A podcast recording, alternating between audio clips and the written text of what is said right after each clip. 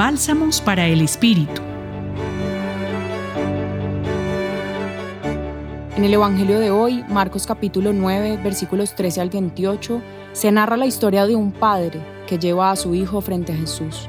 Le dice, Maestro, le he traído a mi hijo que tiene un espíritu mudo.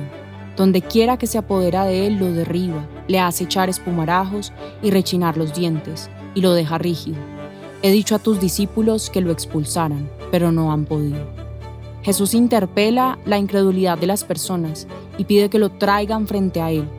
El espíritu se agitó cuando el Hijo estaba frente a Jesús y se repitieron los sucesos que el Padre describió. Jesús expresó, Todo es posible para quien cree, y el Padre responde, Creo, ayuda a mi poca fe. Es así como Jesús increpó al espíritu inmundo, espíritu sordo y mudo, yo te lo mando. Sal de él y no entres más en él. Jesús Tomándole de la mano, lo levantó y él se puso en pie. Luego los discípulos en un lugar privado le preguntan por qué ellos no habían podido expulsarlo, y Jesús les contestó, Esta clase con nada puede ser arrojada, si no es con la oración.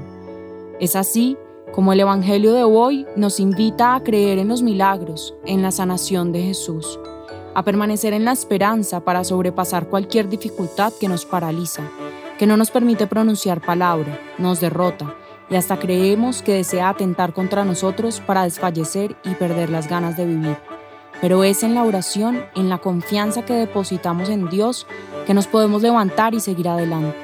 De esta manera, te invito a continuar cultivando los espacios de oración y pedir la gracia de Dios para seguir confiando en Él, que sea su Hijo quien nos siga enseñando a permanecer en su amor y junto a Él sobrepasar cualquier dificultad.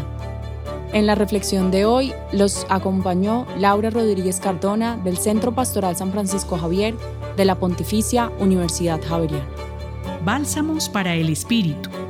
Escúchalos cada día en la página web del Centro Pastoral y en javerianestereo.com.